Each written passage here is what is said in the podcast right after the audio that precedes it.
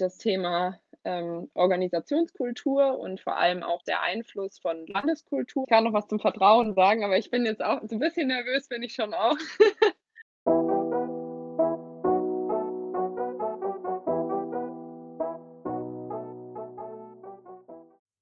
Herzlich willkommen, liebe Zuhörerinnen und Zuhörer bei Kosmos Funk, dem Podcast-Kanal rund um das Thema Lernen.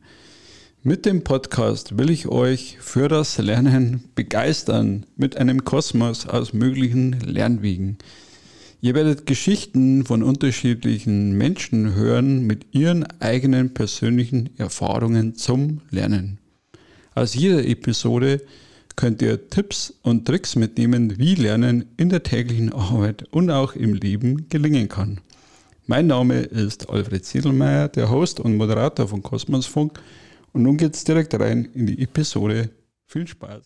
Herzlich willkommen, liebe Zuhörer von Kosmosfunk, zu einer weiteren Episode rund um das Thema Lernen. Und heute machen wir den Fokus etwas auf und sprechen über Veränderung und Lernen im Kontext von Organisationsentwicklung. Und dafür habe ich eine äh, Masterstudentin gewinnen können. Und ich sage erst einmal herzlich willkommen, Eva Harbauer. Ja, vielen Dank. Hallo. Ich freue mich sehr, dass ich hier sein darf. Ja, also mich freut es ja immer, wenn Menschen sich auch Zeit nehmen für so ein, für so ein Thema, also auch für so ein, für so ein Interview, Podcast-Interview. Ähm, und ähm, im Vorfeld haben wir uns ja auch schon ein bisschen am, am Telefon unterhalten und heute auch nochmal im Vorfeld. Und äh, für die Menschen, die dich noch nicht kennen, weil es geht ja auch um, um deine persönliche Seite, so in Working Out Loud Manier, äh, wie muss man sich dich vorstellen? Wer bist du in fünf Eigenschaften, die dich ausmachen so als Mensch? Ja. Ähm, ich bin Eva, ich ähm, studiere im Master Betriebswirtschaftslehre an der Wirtschaftswissenschaftlichen Fakultät in Ingolstadt, die zur Uni Eichstätt gehört. Ähm, fünf Fakten über mich. Ich glaube, ich bin grundsätzlich sehr neugierig und ähm, auch immer offen für Neues. Ich ähm, tausche mich sehr gern aus. Ähm, ich bin sonst eher sensibel ähm, und sehr mitfühlend oft und ähm, kann mich ziemlich gut selbst auch auf den Arm nehmen. Okay. Das sind so fünf Eigenschaften, die mich ausmachen. Ja. Ja, cool. Ja, es sind schon ein paar sehr schöne äh, Parallelen auch da. Ich würde mich auch als äh, eher den, den Feinfühligen äh, bezeichnen. Ähm, jetzt nochmal kurz zum, zum Werdegang, äh, damit man es vom Hintergrund her noch ein bisschen äh, besser greifen kann, wie, warum wir heute zusammengekommen sind. Also der Verursacher oder ein Mensch, der uns zusammengebracht hat, ist der Christoph, Christoph Lindhorst. Ich denke, er wird sicher da auch reinhören heute. Ähm, und äh, da du auch gerade im Master bist mit dem Thema Organisationsentwicklung, wäre für mich halt spannend, wie kommst du dazu? Was beschäftigt dich da gerade und äh, was sind so deine persönlichen Verbindungen zu dem Thema? Genau, also auch von meiner Seite aus schöne Grüße an Christoph, wenn er das hört. Ähm, Jetzt akut ist es tatsächlich das Projekt, ähm, das ähm, erst im ersten Schritt Christoph und mich zusammengebracht hat, und zwar ein Praxisprojekt von der Uni, eingebettet in einen Kurs, ähm, der sich Service Management nennt. Und zwar ähm, ging es da konkret darum, es äh, gibt eine Ingolstädter Firma, die jetzt im Rahmen der Pandemie ähm, sich neben ihrer eigenen, äh, neben ihrer eigenen Produktionssparte damit beschäftigt hat, Beatmungsgeräte ähm, zu bauen. Und ähm, wir als Studenten aus diesem Kurs wurden beauftragt, zusammen mit auch professionellen Consultants und eben ähm, professionellen Leuten wie beispielsweise dem Christoph jetzt von Audi, ähm, an der Hand oder beziehungsweise sie haben uns so ein bisschen an die Hand genommen, um denen eine Marketingstrategie zu erarbeiten. Und ähm, ich war da in der Gruppe tatsächlich ähm, Targeting and Communication. Das heißt, bei uns ging es ganz konkret um erstmal die, das Herausfinden von ähm, potenziellen Zielländern und dann eben auch die Entwicklung von entsprechendem Marketingmaterial. Und ähm, im Rahmen dieser ähm, Strategieentwicklung ähm, kam dann oder kam wiederholt ähm, das Thema ähm, Organisationskultur und vor allem auch der Einfluss von Landeskulturen auf ähm, Organisationskulturen auf. ähm, weil das eigentlich alles Zielländer eher weiter weg jetzt von unserem Zuhause waren. Mhm.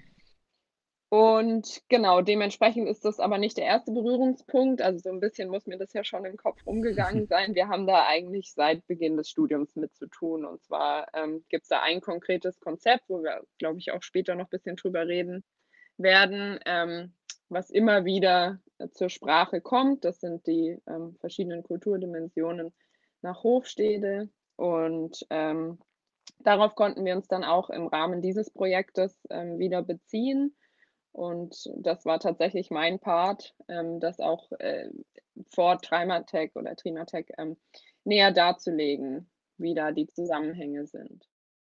Ja, sehr gutes Stichwort gleich, das Thema Hof, Stede, Motel. Äh, ich habe da auch ein bisschen eingelesen, aber vielleicht auch für die Zuhörer draußen, was ist das grob umrissen für dich? Was macht da den, den, den Reiz aus oder überhaupt das, das Modell? Was muss man sich darunter vorstellen? Also Hofstede wurde ähm, von einem Niederländer ins Leben gerufen, und zwar dem, ähm, abgekürzt nennt man ihn Gerd Hofstede. Und ähm, das beruht tatsächlich auf einer mehrjährigen Studie von ähm, mehreren tausenden IBM-Mitarbeitern aus, ich glaube, es waren insgesamt 40 Ländern. Und mhm. ähm, Hofstede hat Dimensionen entwickelt, an deren sich wieder verschiedene Länder ähm, besser vergleichen lassen. Und anfangs waren das nur vier, mittlerweile sind es sechs ganz gängige Dimensionen ähm, die, wenn sich, wenn sich da einer mehr interessiert, dann macht es auch Sinn, sich die, glaube ich, näher mal anzuschauen. Aber ich glaube, allein über dieses Thema könnte man nochmal einen separaten Podcast mhm. machen. Ähm, es ist aber dennoch so, dass viele sehr einfach auch zu verstehen und zu erklären sind. Beispielsweise ähm, für mich immer die prägnanteste ist der Unterschied zwischen einer individualistischen und einer kollektivistisch geprägten Kultur. Ähm, was ganz wichtig ist, ist, dass auch eine Kultur oder ein Land, er hatte ja das dann auf verschiedene Länder bezogen, ähm, immer Aspekte von beidem auch haben kann. Nur eins ist eben stärker ausgeprägt als das andere in vielen Beispielen. Und ähm, für mich ist aber das Spannende an dem Konzept eigentlich daraus entstanden, was an diesem Konzept kritisiert wird. Ich habe mich hat dieses Konzept dazu gebracht, mich überhaupt mal grundsätzlich mit dem Begriff Kultur auseinanderzusetzen und ähm, auch Rückschlüsse auf verschiedene Kulturausprägungen im Sinne von Organisationskultur, Landeskultur, aber auch ähm, einfach so die Inhalte von Kultur, ähm, mich damit näher auseinanderzusetzen. Und das hat mich sehr fasziniert. Und ähm, genau, grundsätzlich bin ich sowieso sehr fasziniert an äh, Veränderungsprozessen und deren ähm, ja, Einflussfaktoren und ähm, auch Outcomes und ähm, was da berücksichtigt werden muss. Und so kam ich mehr und mehr dazu, äh, mich mit diesem Konzept zu beschäftigen. Ja, also wie du sagst, also wir werden ja in den Show Notes auch einiges äh, verlinken und dort auch auf das Hofstede-Modell, der das sich da noch äh, vertiefen will, ja, verlinken und, und dann auch zeigen, ähm, vertiefen, der das gerne tun mag. Genau, es gibt auch eine sehr ganz eindrückliche Seite, das fällt mir jetzt nur gerade ein, ähm, Comparison Hofstede, glaube ich, dass sie heißt. Und zwar kann man da wirklich länderspezifisch sich die verschiedenen Dimensionen, eben die Ergebnisse der Studie, das muss man immer wieder dazu sagen, ähm, darstellen lassen und die sind dann auch nochmal einzeln erklärt und man kann auch verschiedene Länder nebeneinander miteinander vergleichen. Das wäre vielleicht auch interessant. Mhm. Okay. Dann vielleicht nochmal zu deinem Eingangs. Äh Beispiel nochmal zu kommen. Wie hast du denn dort äh, das auch in der Praxis erlebt? Also wie war dort für dich auch die, ja, die, die Transparenz oder die Verbindung praktisch zwischen der, der Marketingstrategie bei dem Mittelständler und dann auch der Kultur? Also wie, wie hast du das da wahrgenommen? Also waren für dich da die Verbindungen oder auch die Unterschiedlichkeiten in der Geschichte? Es war für mich mehr ein Prozess. Also ähm, es war so, dass wir uns wirklich im ganz Großen erstmal angeschaut haben, welche Länder überhaupt in Frage kommen könnten und dann ähm, im Rahmen einer Pestel-Analyse den äh, betriebswirtschaftlichen äh, geprägten Leuten sagt das was. Das ist so die Analyse des Unternehmensumfelds nach verschiedenen Faktoren. Ähm, Im Rahmen einer Pestel-Analyse haben wir quasi, wenn man sich das vorstellt, als Trichter zur Spitze gefunden und hatten dann, ähm, ich glaube, zwei oder drei potenzielle Zielländer identifiziert und haben dann diese Länder ähm, sowohl nochmal auf ihr Marktpotenzial als auch auf die Nachfrage und eben die Wettbewerbssituation ähm, näher betrachtet, um konkrete Zielgruppen rauszuarbeiten. Und ähm, dann kam wiederum, es ist natürlich alles sehr universitär und sehr strategisch, ähm, kamen zwei weitere Strategien zum Tragen. Das war einmal Hofstede, um dann auch ähm, kulturspezifische mhm. Unterschiede mhm. rauszuarbeiten und auch deren Einfluss auf eben unsere zu erarbeitende Strategie und auch jetzt das Ziel einer Strategie, ähm, die Struktur ähm, dann eben darlegen zu können. Und wir haben gleichzeitig noch eine SWOT-Analyse ähm, laufen lassen. Und das ist auch eine betriebswirtschaftliche Analyse, die so das eher die Perspektive des Unternehmens auf das Umfeld, also von innen raus, beleuchtet, ähm, um dann ganz konkret unsere ähm, Value Proposition, also unsere ähm, dem Marketingkonzept äh, zugrunde liegenden Wertevorstellungen rauszuarbeiten und, und Attribute, ähm, die unser Produkt eben von anderen abgrenzen, besser machen, ähm, etc. Und darauf aufbauend haben wir dann eben unser Kommunikationsmaterial ähm, entwickelt. Und das Wichtige, und ich glaube, das war auch das, was dem Christoph dann äh, in den Ohren geblieben ist, dieser Einfluss von Hofstedt oder diese Untersuchung der auch kulturellen Unterschiede unserer Zielländer hat großen Einfluss auf das Marketing, mhm. was dann daraus erarbeitet werden sollte. Und das Allerwichtigste war für uns immer, dass unser Vorgehen von vorne nach hinten genauso wie von hinten nach vorne verständlich war. Also es war sowohl konsistent als auch transparent ähm, in allen Schritten, die wir gegangen sind. Und da gliedert sich Hofstede als Ergänzung gut ein. Das ist auf keinen Fall ähm, das Konzept, um quasi Kulturen voneinander zu identifizieren. Es gibt unglaublich viel berechtigte Kritik an diesem Modell.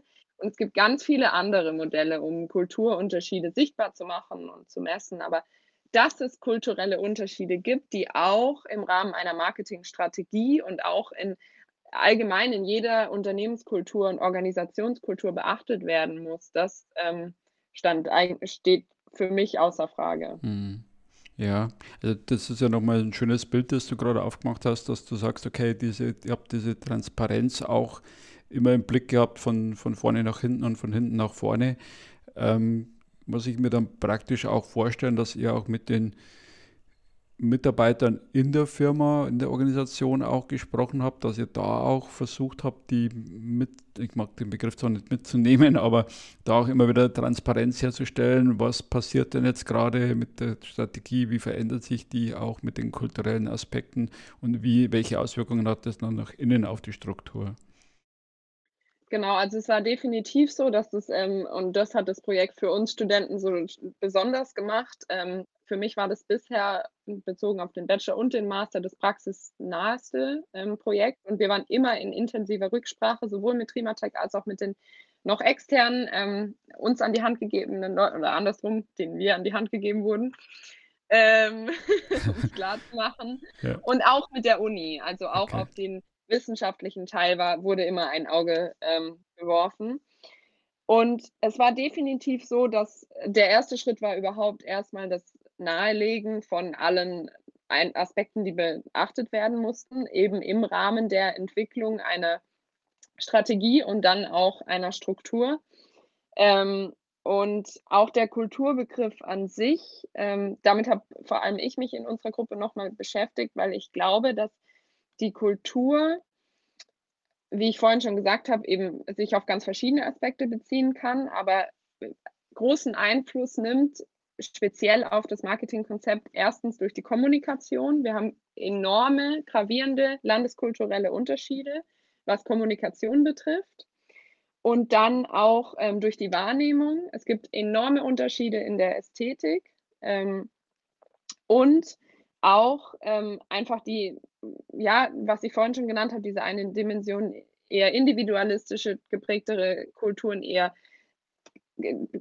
kollektivistische geprägte Kulturen und dann eine weitere Dimension von Hofstede ist die Machtdistanz. Und das war mir ganz wichtig zu erläutern, auch vor Trimatech, um klarzumachen, wie es überhaupt, weil bei einem Beatmungsgerät geht es ja jetzt nicht um große Werbekampagnen an der mhm. Litfaßsäule. Mhm. Es geht vielmehr darum, die Krankenhäuser dort zu erreichen und für genau unser Produkt zu überzeugen. Und sich da erstmal vor Augen zu halten, dass es Kulturen gibt, in denen auch Hierarchien völlig anders gelebt werden, in denen es manchmal überhaupt keine Hierarchien gibt oder sehr flache, dann wiederum Hierarchien, die die Kommunikation ähm, auch unternehmensintern komplett verändern. Das ist einfach super wichtig, auch im Kopf zu haben, in jedem kleinsten Gespräch mit ähm, ausländischen Vertriebspartnern oder mit potenziellen Kunden.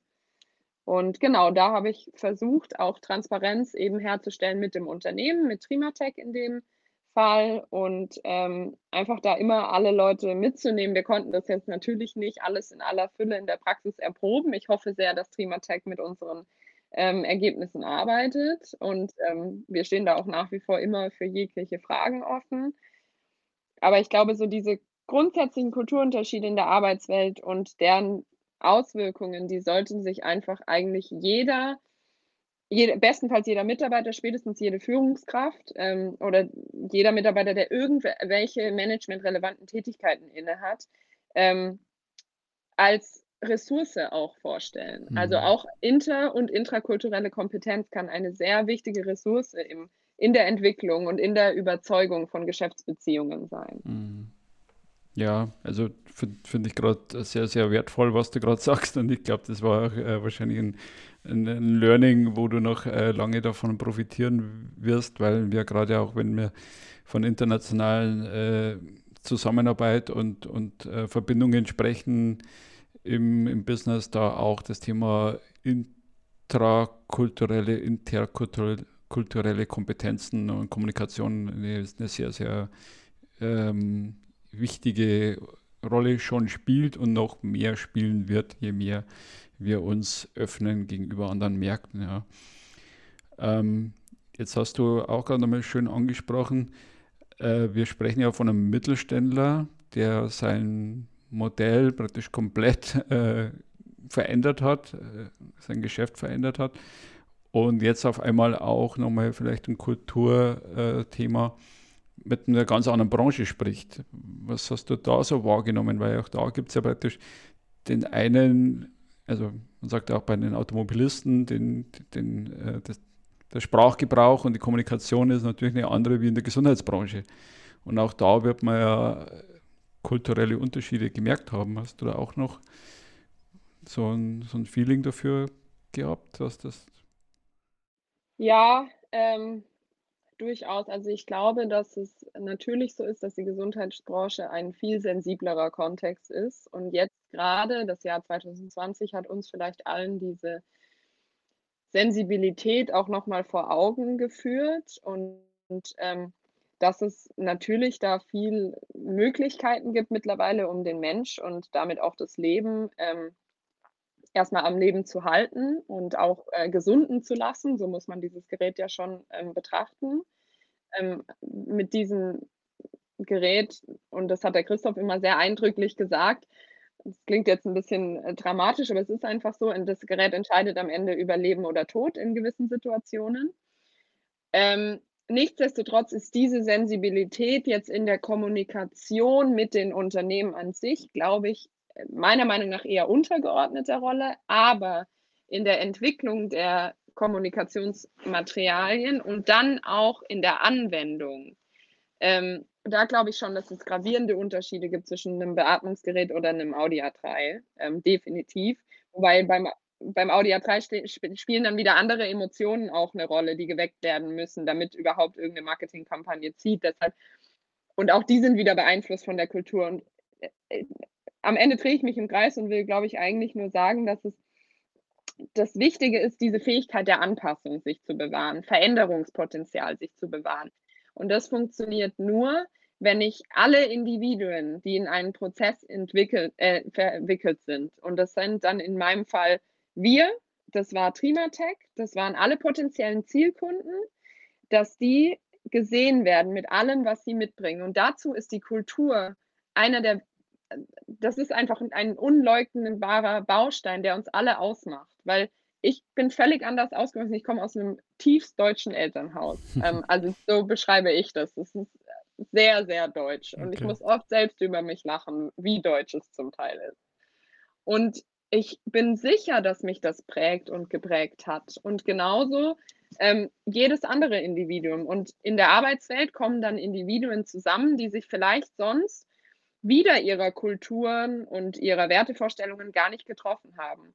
Und trotz allem kann man daraus Potenzial einer Veränderung schaffen. Und man muss aber dieses Thema auch Kulturunterschiede und ich glaube, Veränderung ist ein Wort, was da ganz eng ähm, mit verbunden ist und Diversität auch. Ähm, man darf es einfach nicht außer Augen lassen und gerade in sensiblen Bereichen, ich würde sagen, da gibt es jetzt noch deutliche sensiblere als, die, als den Verkauf von Beatmungsgeräten. Ähm, aber da gewinnt der Faktor eher an Bedeutung. Mm, da, da geht mir gerade wieder, wieder das Herz auf, weil ich glaube, das Thema Individualität und, und, Diversity zu nutzen in einem Team, das ist einfach unbestritten. In der Wissenschaft hat man im letzten Interview gerade eben ein Beispiel von der KU Eichstätt, ähm, ist es einfach unbestritten in der Wirtschaft, dass wir hier auch bessere Ergebnisse erzielen, wenn wir die Heterogenität äh, eines Teams und die Vielfalt nutzen der Menschen, die, die dort arbeiten. Ähm, jetzt nochmal rückblickend auf diesen, dieses Projekt. Ähm, wenn du guckst, wie die Menschen am Anfang gekommen sind und was sich dann hinterher ergeben hat, wie war da irgendwie die Veränderung spürbar? Hast du da gemerkt, dass sich die Menschen dann öffnen, dass hier, du hast gerade gesagt, Kultur ist total wichtig, aber ich denke auch eine Vertrauensbasis ist, ist wichtig durch die Transparenz. Ähm, ja, das, das war auf jeden Fall ähm, ein Riesenprozess und ich glaube, also jede, jeder Neustart einer Zusammenarbeit oder jedes neue Projekt bedeutet erstmal automatisch für alle darin involvierten Akteure Unsicherheit. Und ich glaube, aus einer Unsicherheit raus ähm, ist es dann eben möglich, ähm, Veränderungsprozesse anzustoßen und gemeinsam was Großes zu meistern. Und ähm, wir kamen erstmal zusammen. Wir kamen auch als Studenten das erste Mal völlig praxisunerfahren, ausgenommen von Praktika. Und ähm, ja, tatsächlich haben einige von uns, auch ich auch, äh, zwischen dem Bachelor und dem Master auch schon mal eine Zeit Vollzeit gearbeitet. Also zumindest so gewisse Einblicke hatten wir, aber es war dennoch, glaube ich, für alle das erste Projekt, wo es wirklich um so eine gemeinsame Entwicklung ging. Mhm. Und ich glaube, das Allerwichtigste und jetzt auch rückblickend ist, ähm, dass man sowohl Transparenz erzeugt für alle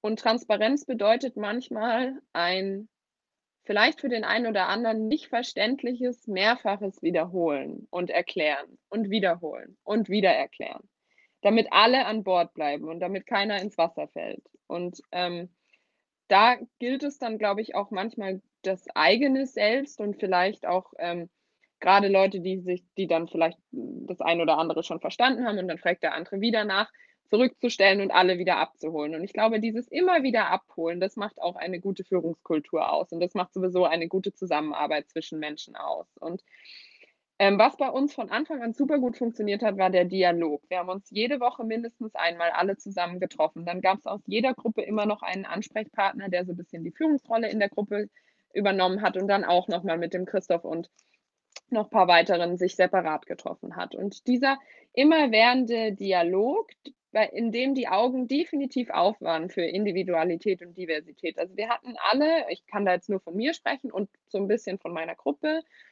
durchaus immer das Gefühl, dass wir alle gesehen werden und unsere Vorschläge wirklich überlegt werden. Und es war für uns Studenten eine super Erfahrung, erstens zu spüren, oh, da ist jemand und die, die sind wirklich dankbar und auch ein Stück weit nicht angewiesen, aber die haben sich jetzt darauf eingelassen, mit uns zusammenzuarbeiten und die wollen, dass da was Gutes entsteht. Und gleichzeitig aber natürlich auch eine offene Kommunikation, um Unsicherheiten und Ängste zu verstehen, um dann diese Unsicherheiten und Ängste auch aufzufangen, ähm, um Informationen zu geben, um Notwendigkeiten zu klären und eben immer wieder aufzuklären, so was ist das Worst-Case-Szenario, was sind die schlimmsten Konsequenzen, die für uns alle eintreten können und in dem Moment, in dem da einmal offen drüber geredet wird, verändert es, finde ich, auch ein, ein komplettes ähm, Szenario einer Zusammenarbeit. Und so haben wir uns Schritt für Schritt da wirklich auch zusammengefuchst, äh, alle zusammen. Und als wir dann, wir mussten universitär oder im universitären Rahmen am Ende auch unsere Ergebnisse vorstellen und da war Trimatech dann auch dabei und es war dann schon ein super Gefühl zu spüren, dass wir da wirklich ähm, was geschafft haben und uns da alle gegenseitig an die Hände genommen haben und verstanden haben, dass es Unterschiede zwischen uns allen gibt. Und die sind nicht nur kulturbezogen, sondern diese, wir sind einfach alle Individuen. Und wenn da alle an einem Strang ziehen und dafür bedarf es aber gewissen, ja, gewissen Vorgehensweisen, ähm, dass da echt was Gutes entstehen mhm. kann. Und wir, wir waren mordsstolz am Ende, doch. Das glaube ich. Das merkt man auch bei dir. Also da bist du wirklich sehr, sehr mit jeder Körperfaser mit dabei. Also ich glaube, da, da merkt man schon, die Begeisterung äh, noch. Ähm, jetzt nochmal eine letzte Frage zum Prozess. Ähm, das Ganze fand ja, denke ich, in der Pandemiezeit auch viel online statt. Habt ihr dann zu Beginn nochmal so vertrauensbildende Maßnahmen eingebaut oder einfach vielleicht aus der Praxis geplaudert? Wie, wie konntet ihr das so herstellen, auch so, dass das Ding dann gelaufen ist? Ja tatsächlich wollte ich auch eigentlich gar noch was zum Vertrauen sagen, aber ich bin jetzt auch so ein bisschen nervös, bin ich schon auch. Okay. Und manchmal, manchmal entfällt mir dann das ein oder andere, was ich noch sagen wollte, weil ich glaube, dass natürlich jeder gemeinsame Prozess nur entstehen kann, wenn Vertrauen mhm. entsteht. Also Vertrauen ist das Produkt einer jeden konstruktiven Zusammenarbeit und aber auch die Voraussetzung. Ja.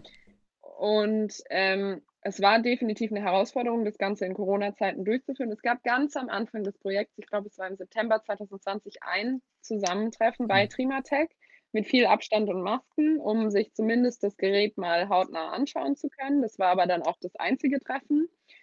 Und danach fand jegliche Kommunikation nur via Zoom ähm, oder Teams oder äh, wie auch immer die ganzen Portale heißen statt. Und auch unter uns Studenten, was natürlich unsere momentane Studiensituation auch nicht unbedingt spaßiger macht. Und es ist sehr zäh. Uns wurde jetzt heute verkündet, dass das komplette nächste Semester wieder ein digitales mhm. Semester ist. Und auch wir sehen uns alle schon lange nicht mehr und sind darauf angewiesen, digital miteinander zusammenzuarbeiten. Und ähm, ich glaube, da war es vor allem wichtig, auch festzustellen, was man als Einzelner, aber trotz der physischen Distanz und auch als Gruppe, trotz der physischen Distanz, ähm, für Möglichkeiten hat, Einfluss zu nehmen. Und ähm, diesen Einfluss, den konnten wir nehmen, weil uns eine sehr offene Kommunikation entgegengebracht wurde, trotz fehlender physischer Distanz. Und ähm, in dem Moment, in dem sowas passiert, dass beispielsweise Trimatech zu uns sagt, ihr könnt immer also immer ausgenommen jetzt vielleicht die Nachtstunden, immer anrufen. Ihr ja. könnt euch immer per Mail melden und hier sind immer Ansprechpartner. Und der Christoph gleichzeitig auch. Der war immer greifbar, wenn irgendwas wirklich brenzlig war. Und gerade am Ende, wenn es dann auch darum ging, irgendwie ein paar Entscheidungen zu treffen, die ja schon stimmig sein mussten mit dem auch, was ähm, Primatech sich dann schlussendlich äh, überlegt hatte, daraus rauszuziehen. Da war immer jemand da. Und ähm, dieses Teil einer Lösung zu sein und dieses Engagement, was von uns auch gefordert wurde. Und das verstärkt natürlich eine digitale Situation. Weil ich habe als Einzelne die Möglichkeit, mich hier vorm Laptop schon auch zurückzuziehen im Sinne eines Verkriechens und mich dann eher rauszunehmen. Und ich muss viel proaktiver sein, wenn ich den Menschen nicht in persona gegenüber sitze. Und das, glaube ich, haben wir alle sehr gut gemeistert und da bedarf, bedu, bedu, Bedarf, die Vergangenheitsform von Bedarf.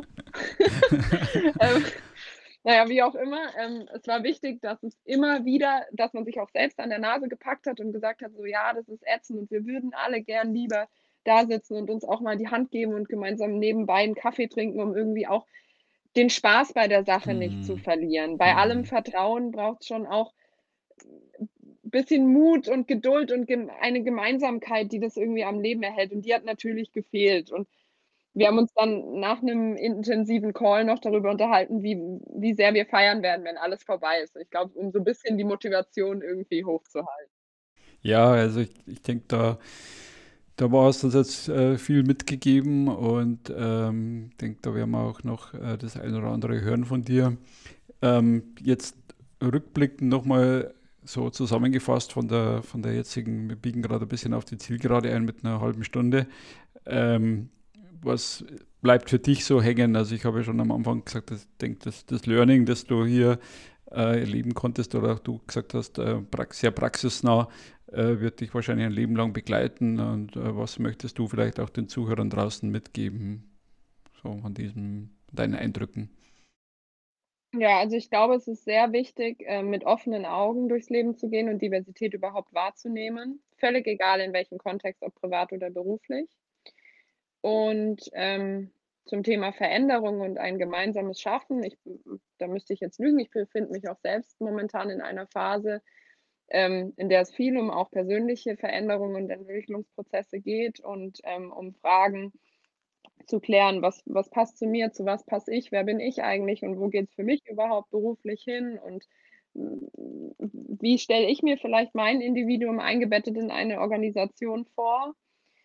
Und ich glaube, dass es immer wichtig ist, ähm, sich dessen bewusst zu sein, dass jede Strategie und jede Struktur, und egal wie wir es benennen, immer veränderbar ist und bleibt und das ganze Leben eine einzige Veränderung ist. Und die Schwierigkeit einer Veränderung bedeutet ja eigentlich nur, dass das, was bisher war, gar nicht so schlecht war. Ich sage immer, dass es mehr so ein Qualitätssiegel des Status quo ist und dass aber ein, ein Weitergehen und sich weiterbilden und neue Aspekte einfließen lassen und sich vielleicht einen Podcast über ähm, Kultureinflüsse in Organisationskultur anzuhören, ja. um dann wieder zu merken, ah ja, da ist was, wo ich noch gar nicht drüber nachgedacht habe, dass einen das nur weiterbringen hm. kann. Das super wichtig ist und gerade in der momentanen Zeit, in der jeder viel Zeit hat, irgendwie viel zu reflektieren, die Augen für die anderen nicht zu verlieren, bei aller Selbst- und Selbstreflexion und Fokus auf das eigene Ich. Hm.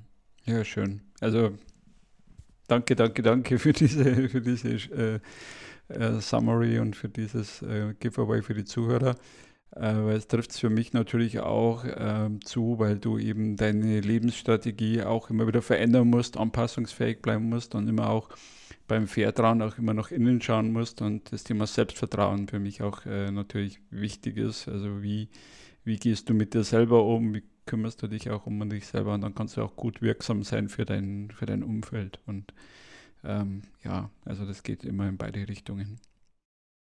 Und Kulturen bieten ganz viel Spannendes. Das vielleicht nochmal so zum Thema ähm, auch Landeskulturen und allgemein. Es lohnt sich, sich damit zu beschäftigen. Ja, also ich bin auch ein, Fan von, von Diversity und, und Vielfalt und das äh, betrifft Kulturen, also sowohl äh, im Landesinneren wie, wie im, äh, in der Einstellung, wie auch in der Herkunft, wenn du sagst typisch deutsch, auch das ist natürlich auch eine spannende Kultur, weil ich äh, würde mich vielleicht ganz anders bezeichnen, aber äh, denke, da werden wir auch nochmal im Austausch äh, bleiben.